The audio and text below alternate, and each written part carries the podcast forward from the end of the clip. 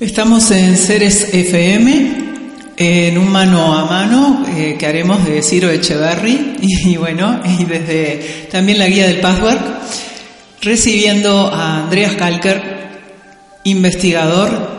Dejamos que él mismo se presente para presentarle a la audiencia mundial de Ceres, bueno, una gran novedad que hemos presentado en diciembre desde la cual convidamos a la audiencia a hacerse responsable de su propia salud y conocer medios para tal fin. Entonces, Andrea, muy bienvenido.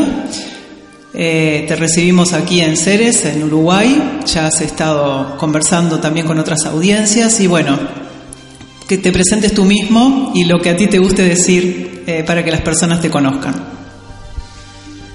Muchas gracias. En primer lugar, muchas gracias aquí por invitarme a vuestro programa. Muchas gracias también a toda la gente que lo han hecho posible, también presentes, Belinda. Y también muchas gracias a la gente que están acompañando para poder eh, demostrar de, que hay evidencias dentro de lo que estamos descubriendo en la salud. Entonces, eh, me han pedido hoy que hable de autismo ¿Y eh, autismo qué es? Autismo es una enfermedad considerada incurable, donde los niños se van, lo que yo digo, al país del nunca jamás. Los niños pierden el contacto visual, pierden el habla, pierden el contacto social, pierden todo. El comportamiento es completamente anormal y mientras antiguamente esto era algo que era uno entre 10.000, eh, hoy es algo que es uno entre 50. Muchos de ustedes pues eh, sabrán que hay una película que se llama Rain Man. Entonces, ¿qué se dice autismo? Pues, a ver, en realidad Rain Man no es autista, es savant, que es una forma de autismo eh, que, que es decir, el auténtico autismo. Lo que nosotros aquí tratamos es lo que se llama autismo regresivo.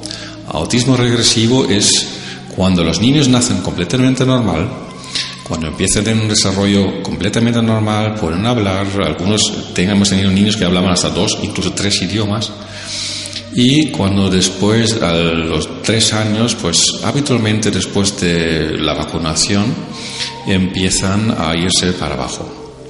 Entonces hay eh, algunos mm, investigadores como Dr. Wakefield que dice directamente eso está claramente indicado para eh, que las vacunas son los culpables y lo que son los contrarios opinan que esto no es así, porque si fuera así todos los niños serían eh, autistas.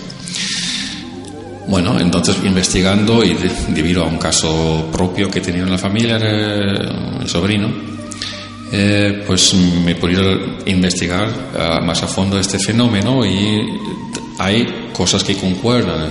los, los niños con el síndrome de autismo habitualmente son eh, celíacos también.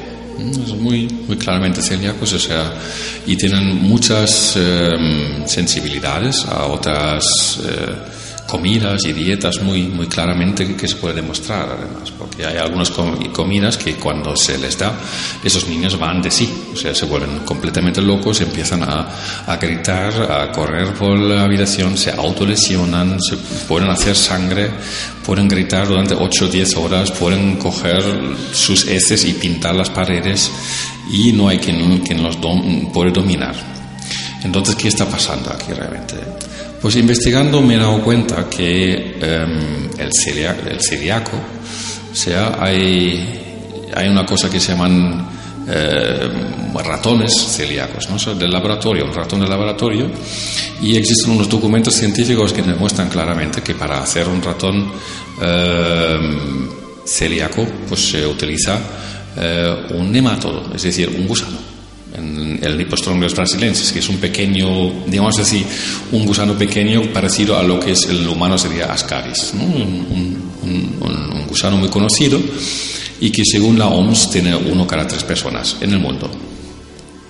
Así que no se preocupe, no es usted, es su vecino. Eh, en todo caso, este ratón, a partir de los 12 días, infectado con la enzimática, eh, o sea, las enzimas, eh, utilizando esas enzimas del, del, del, nemátodo, del gusano, eh, ya no puedo comer más trigo. O sea, ojo, un ratón que hace millones de años come trigo ya no puedo comerlo, ¿qué es lo que pasa? Esto ha sido el primer paso de la investigación y investigando pruebas coprológicas y lo demás, me he dado cuenta que em, esto llega más allá.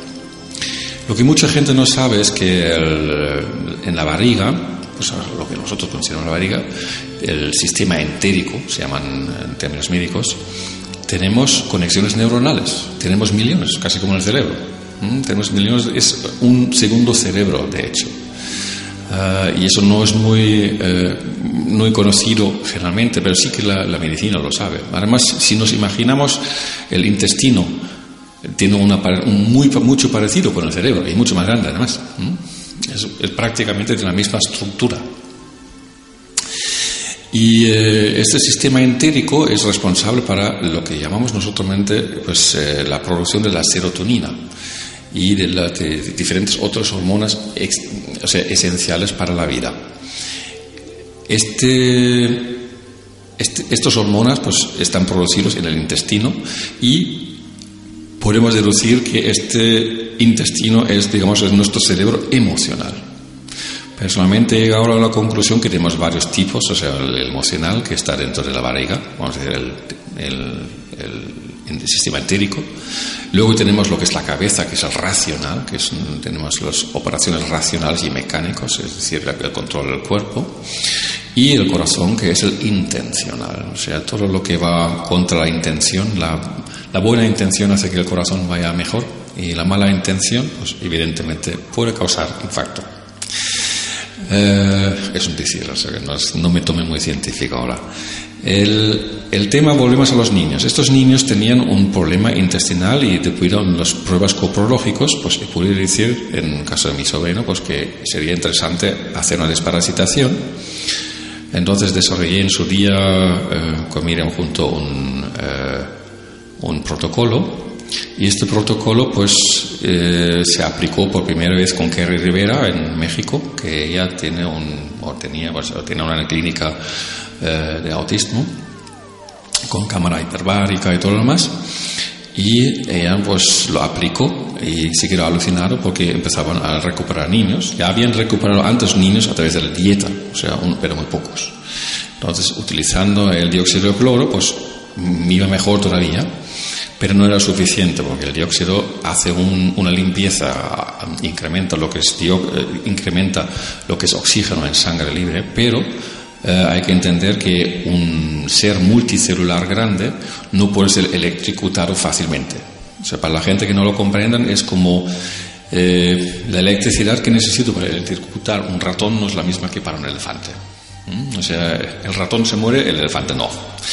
Entonces, pues lo que ocurre es que el dióxido de cloro libera una descarga eléctrica, una oxidación, una función redox, que también eh, hace, vamos a decir, es lo más parecido a una explicación, a una explosión, digámoslo así, pero que, una descarga eléctrica.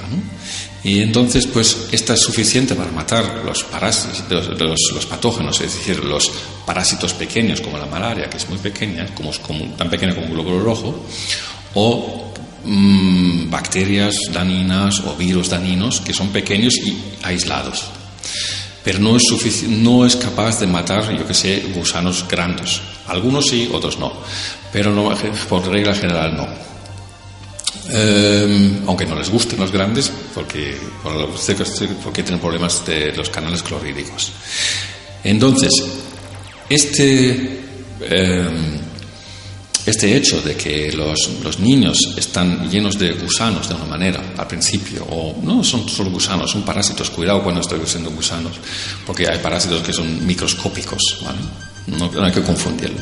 Pero cuando estos niños reciben la vacuna, la, habitualmente en, el caso aquí presente también me parece la triple vírica, eh, estos estos parásitos migran, tenemos un efecto que se llaman larva migrans, y a partir de ahí se puede desarrollar todo el desastre poco a poco porque fallan todos los sistemas, la pepsina, el estómago, la digestión, y a través de este fallo digestivo pues pueden cada vez entrarse más y más eh, enemigos, al sistema.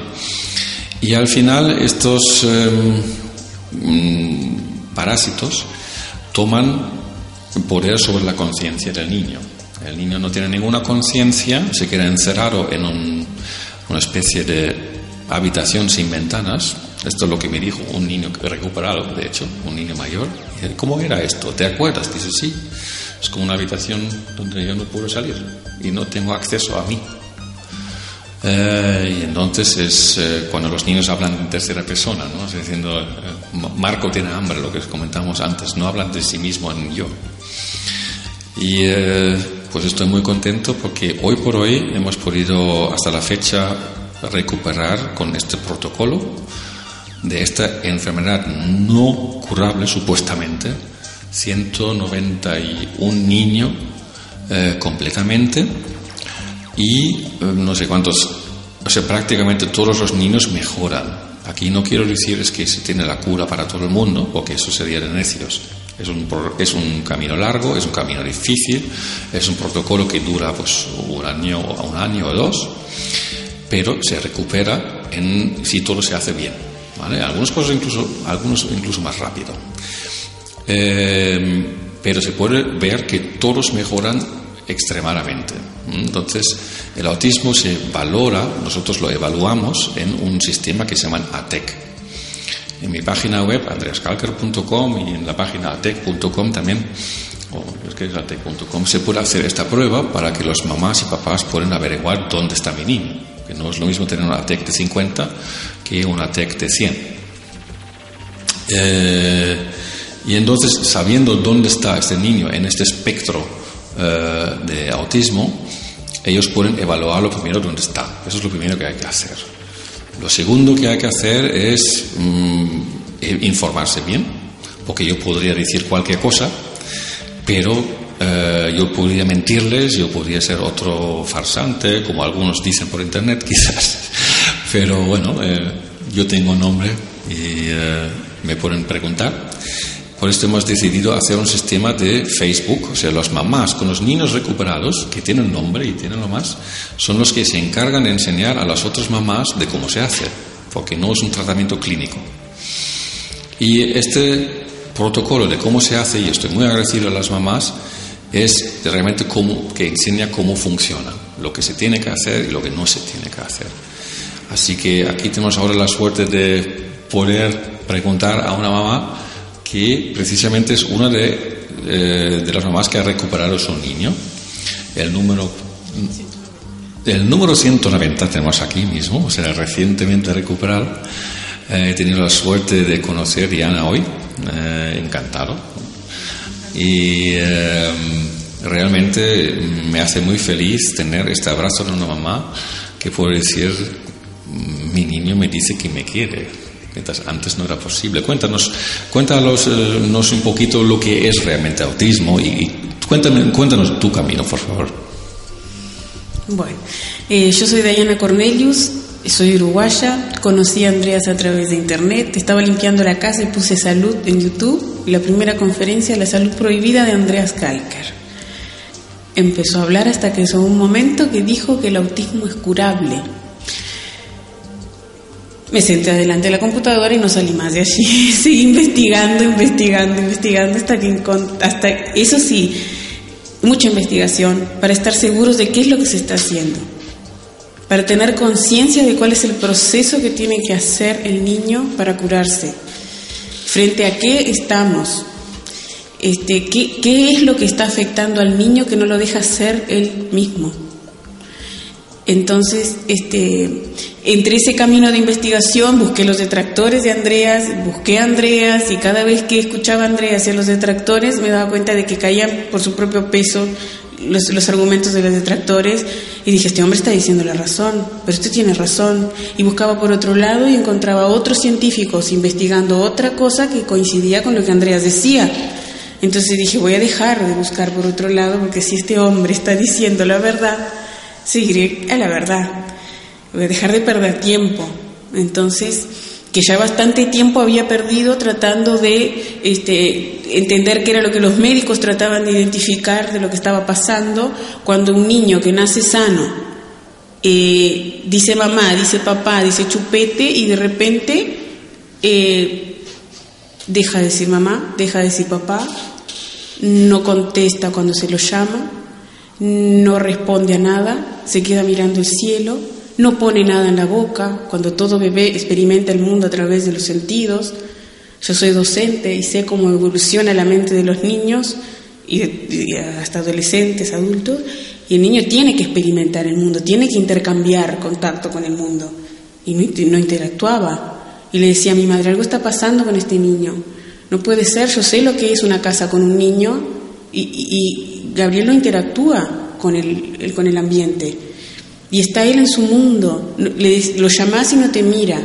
Después empezó con golpearse, pegarse, andar desnudo, sea verano, sea invierno, estaba desnudo el niño. En el jardín, si le pegaban, no se quejaba. No pedía agua, no pedía comida. Era lo más parecido a un muñeco en el jardín de infantes. Me llamaban a casa para decir, ¿qué pasa con Gabriel? Eh, ¿Ha dormido bien? Dormía perfectamente bien. Todo parecía, parecía un niño normal, pero con esas características de, todo lo, otro biológico, lo que es si dormía bien, todo, lo que le preocupa a los médicos de que haga el niño lo hacía, pero resulta que su comportamiento no era lo adecuado. Lo mordieron tres veces en el jardín y él venía con el, con el, la sangre en la mejilla y no decía nada, no sentía, como si estuviera anestesiado. Y siempre diciendo, eh, hablando en, tercera persona, decía, Gabriel quiere comida, Gabriel quiere, cuando empezó a hablar, decía, y después eh, comenzó a hablar, pero no se le entendía lo que decía, no lograba formar una sola oración. Se fastidiaba porque eh, le molestaba hasta que le dijeran, señalá, y él no señalaba, y se fastidiaba con que los otros no lo entendían y que él estaba en ese, ese bloqueo que había entre él y yo. Y yo le decía, mamá está acá, mírame, y no me miraba. Este, un día di con una, una doctora que conoce el método de biodecodificación y me dijo, en un momento en que él no esté atento, en un momento en que él esté durmiendo, o en un momento en que él esté atento a un dibujito de la televisión, acércate a él y decirle, esto no te pertenece, tú sos sano y puedes salir adelante, esto no te pertenece. Esa doctora me enseñó a conocer la biodecodificación, entender todo un universo de cosas que aprendí y que puse en práctica, así como aprendí y puse en práctica lo de Andreas. Este niño nació sano hasta que eh, cuando le dieron la triple viral y la, y la H1N1 juntas, el niño dejó, dejó de interactuar con nosotros. Este, me di cuenta de eso cuando empecé, como en el ATEC, que empiezan a pedir, a preguntar muchas cosas, el, test este ATEC que está a disposición de todos eh, en internet, es simplemente poner los datos del niño y empezar a contestar preguntas. A medida que iba contestando esas preguntas me iba dando cuenta de hasta qué punto él estuvo en un grado de autismo que tenía una TEC de 115, que era cuando estaba totalmente desconectado, y cómo yo a través de la investigación, de buscar qué era el autismo, que hay muchísimas personas en el mundo que logran sacar adelante chiquilines con autismo a través del cambio de la dieta, a través de la desintoxicación, a través de entender que el intestino es nuestro segundo cerebro y que el estado en que tenemos el intestino es como funciona nuestro cerebro.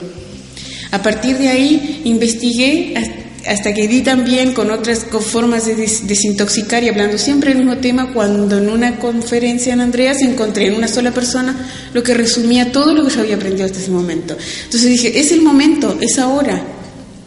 Voy a comprar el dióxido de cloro, voy a ver de qué se trata, cómo es, lo voy a probar en mí primero, después en mis mascotas, cuando vi el cambio en mí, cuando vi el cambio en mis mascotas, dije, bueno, ahora sí me animo a darle dos gotitas. Yo soy muy cautelosa, voy muy despacito, como yo siempre cuento. Yo soy como una tortuga, voy lento pero seguro. Y siempre viendo los pros y los contras de cada cosa. Siempre analizando y siendo muy consciente de lo que estoy haciendo. Porque yo estoy que estoy respondiendo por la vida de otra persona, que depende de mí. No es capricho. Yo estoy moldeando la vida de una persona. De cero a tres años está la época del imprinting en la mente de los niños. Todo lo que aprenden en esa época les queda en lo más profundo del cerebro. con mucho cuidado, con mucha paciencia. El tratamiento lleva mucha paciencia, mucho amor. Lo primero que hay que hacer es cambiar la dieta para desintoxicarlos, todo lo que es comida chatarra, todo, se saca todo lo que es eh, producto químico que puede entrar al organismo. Tratar de comer lo más sano, natural y natural posible.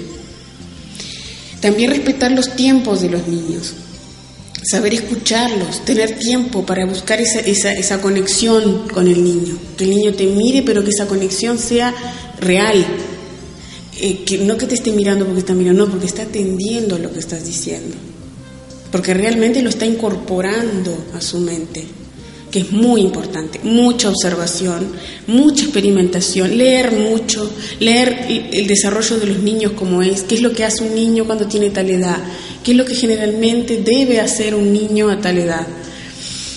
Después, o sea, el, protocolo eh, necesita, este, en el manual dice un mes de dieta, que la dieta está en el, en el manual, está en el grupo de padres parasitosis autista inicio, creado por eh, tres padres argentinos que muy generosamente curaron a sus hijos y, ayudan a los otros papás de todo el mundo este, a curar y nos ayudaron a nosotros también, estoy muy agradecida a ellos. Este, en Facebook, es un grupo en Facebook, este, Parasitosis Autista Inicio. Uno tiene que mandar una, primero hacer una TEC, entrar a la página de TEC, hacer una TEC para saber en qué, qué grado de autismo tiene el niño y enviar una, una historia corta de que, que, que, el recorrido que se hizo hasta ese momento y te aceptan como miembro y como miembro hay que leer todo el material es hay que leer hay que investigar es investigando que uno se siente seguro de lo que está haciendo. Y como esto así como por Andreas hay también otros un montón de científicos junto con él este, que, que avalan todo ese conocimiento. Esa es la tranquilidad que nos da a los padres de estar en el camino correcto un camino que ya lo, ya lo pasaron otros y lograron. Yo siempre decía, si Kerry Rivera pudo, ¿por qué yo no voy a poder? Entonces, eh, que también Kerry también fue otra, otra semilla que, ayudó a, a, salir adelante, confiando siempre en la experiencia de los demás, sabiendo que cada niño es distinto, pero confiando de que si hubo una experiencia de sanación, ¿por qué no la mi? Entonces, este, eh, junto con eso hicimos ahora, para, como ya somos varios padres en Uruguay que estamos haciendo el tratamiento, hicimos un grupo en Facebook, así como los, padres, y apoyamos a ese grupo de parasitosis autista, y se llama eh, Unión de Padres por la Cura del Autismo. Este, en donde todo padre que quiera saber del tratamiento, que quiera saber cómo es, qué es el dióxido de cloro, cómo actúa en el organismo, cómo es el protocolo, es un protocolo de alimentación y desparasitación. La desparasitación es muy importante y el elemento fundamental de la desparasitación es los enemas. Enemas que aprendí a hacer con los médicos que venían a casa y decían, ¿cómo hago para hacer un enema en un niño tan chico? O en una bebé, tengo una bebé de dos años. ¿Cómo hago? Me enseñaron los médicos y lo, hice.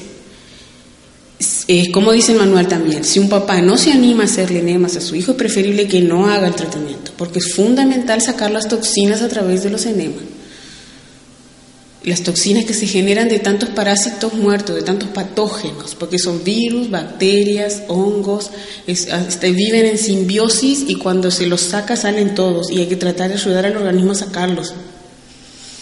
Y aquí estamos, que resulta que el, dióxido de cloro llegó a mi casa en abril, este, ya en mayo empezamos el protocolo, mayo, junio, julio, agosto, 6 de septiembre hago una TEC porque otro papá me pregunta cómo está tu hijo, y hago la TEC y di una TEC que tenía cuando era bebé, que tenía 115, fue bajando a 80, después a 50, después a 25, que fue cuando empecé a darle el dióxido de cloro, este, y ahora el ATEC 2, cuando el índice de ATEC de 0 a 10 es un niño normal, de 10 a 50 es autismo leve, de 50 a 100 es autismo moderado y más de 100 están en otro mundo prácticamente, este autismo muy severo.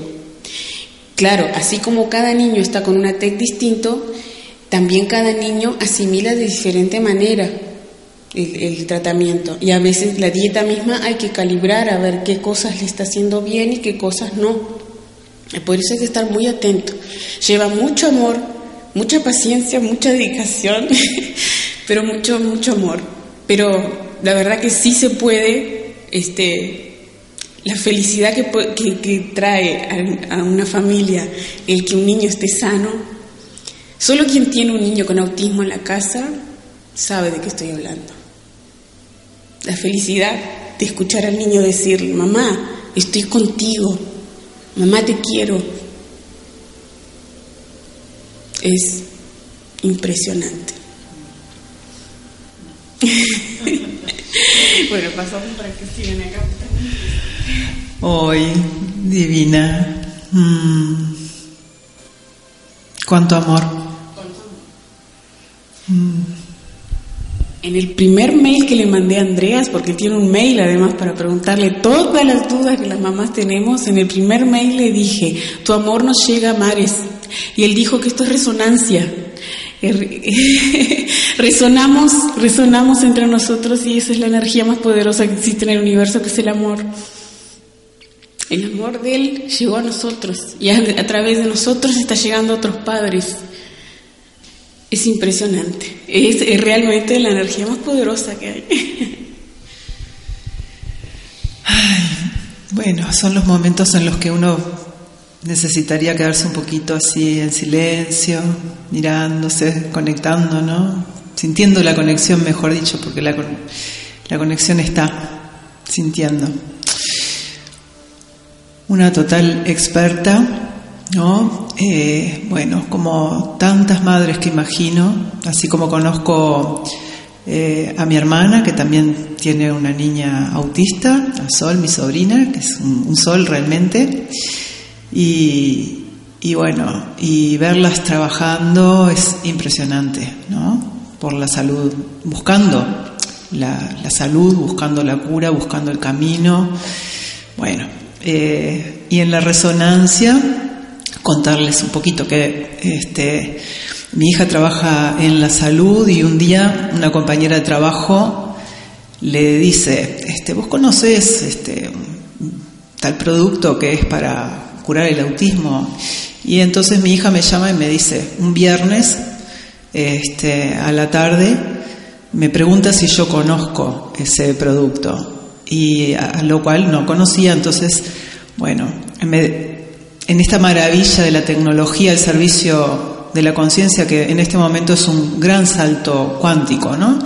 De hecho, la radio nace en el 2009, Ceres FM, y el cambio que ha tenido desde el 2009 hasta ahora es muy fuerte, con los saltos cuánticos que, que hay a través del cambio de tecnología. ¿no? Entonces, bueno, gracias a este maravilloso instrumento que bien usado nos trae estas bendiciones. ¿no? enseguida accedo justamente a, como tú decías, me quedé enfrente de la computadora. Bueno, el viernes me quedo frente a la computadora sondeando y encontrando y diciendo, creyendo. Y el domingo estaba con el producto en mi casa, gracias también a un personaje que tengo acá al lado, a mi querida amiga Melinda, que bueno, este, ya, ya trabajaba con él, entonces el viernes conozco esta información y el domingo ya la puedo empezar a, usar porque el clorito en, mí misma y bueno, ya transmitírselo a mi hermana. Y a partir de ahí fue una catarata de, de cosas porque no me acuerdo, septiembre, agosto, julio creo que fue esto. Y en septiembre estábamos con Andreas este, en Mar del Plata. Belinda, mi hermana y yo. Una delegación de, Uruguay, no sé si, si Andreas tenés conciencia, ¿recuerdas? La Tres María, en busca de, bueno, de esta llave, ¿no? Que es, realmente viene siendo una bendición para nosotros mismos y para tantas otras personas. Yo me he convertido en un agente multiplicador eh, este, y bueno, tengo el, don capaz de la confianza también. Este, pero bueno, me encuentro con que donde confío eh, realmente hay fuentes de, maravilla, ¿no? este, de ayudas para el cambio, para la verdad, para la cura. Y bueno, esto realmente es una bendición. Y eh, Entonces, bueno, agradecer este, realmente tu experiencia, la dedicación que sé que hay que tener, que es impresionante. Esto del tiempo, bueno, sin dudas que, que Andreas, a Jim Humble, a tanta gente que habrá detrás también, que de pronto si nos da el tiempo nos harás un poquito más de historia, Andreas. Algo que habitualmente las personas preguntan es acerca también de, el, yo creo, como decía, ¿no? Pero sé que hay un funcionamiento detrás y a veces las personas, por ejemplo, muchas personas cercanas químicas quieren saber cómo es que funciona esto químicamente. Entonces tal, vez sea interesante un poquito de, que nos cuentes cómo es que actúa el clorito, si te parece, Andrea. ¿Sí? Bueno, ahí vamos entonces al corte, Ciro, y continuamos después con esta información tan importante.